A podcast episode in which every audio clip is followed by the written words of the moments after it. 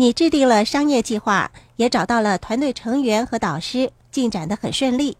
接下来该是资金的问题，你可以在哪里筹集到足够的资金呢？现在我们说一下筹集资金的方法。在建立企业的初期，人们总是以个人的资金来起步，例如用作聘请顾问之用。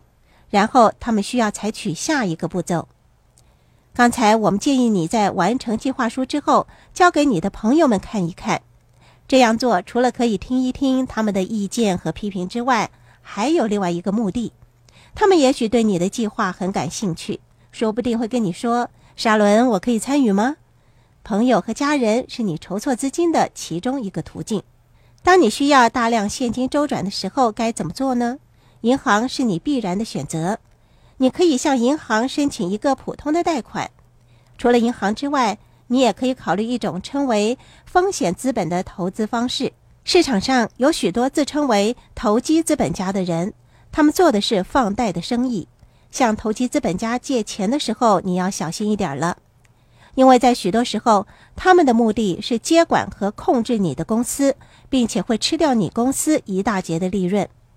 如果你需要筹措的资金不多，可以跟一些称为“天使”的私人团体联系。大多数的城市都有天使的组织，他们不仅在经济上帮助年轻的创业者，还对如何致富提供各种意见。同样，他们为了控制你的公司或获得利润，才给你在经济上的支援。所以你需要做出正确的判断，确保他们给你提供的指导和金钱跟他们控制你公司的权限符合比率才行。现在你为企业筹集到资金了，那么你究竟以什么来换取资金呢？你可以选择的是债务融资或者是产权融资的方式。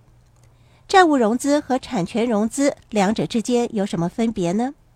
债务融资是指你的公司为了获得资金而承担的债务。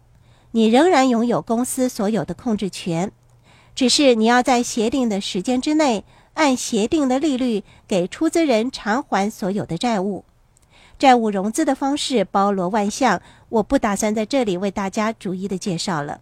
第二个方式是产权融资，产权融资是一种以公司的所有权来换取投资者资金的融资方法。如果你开办的是股份有限公司。那么，用来交换资金的就是公司的股票。透过产权融资，投资者将会按比率跟你共同拥有公司的控制权。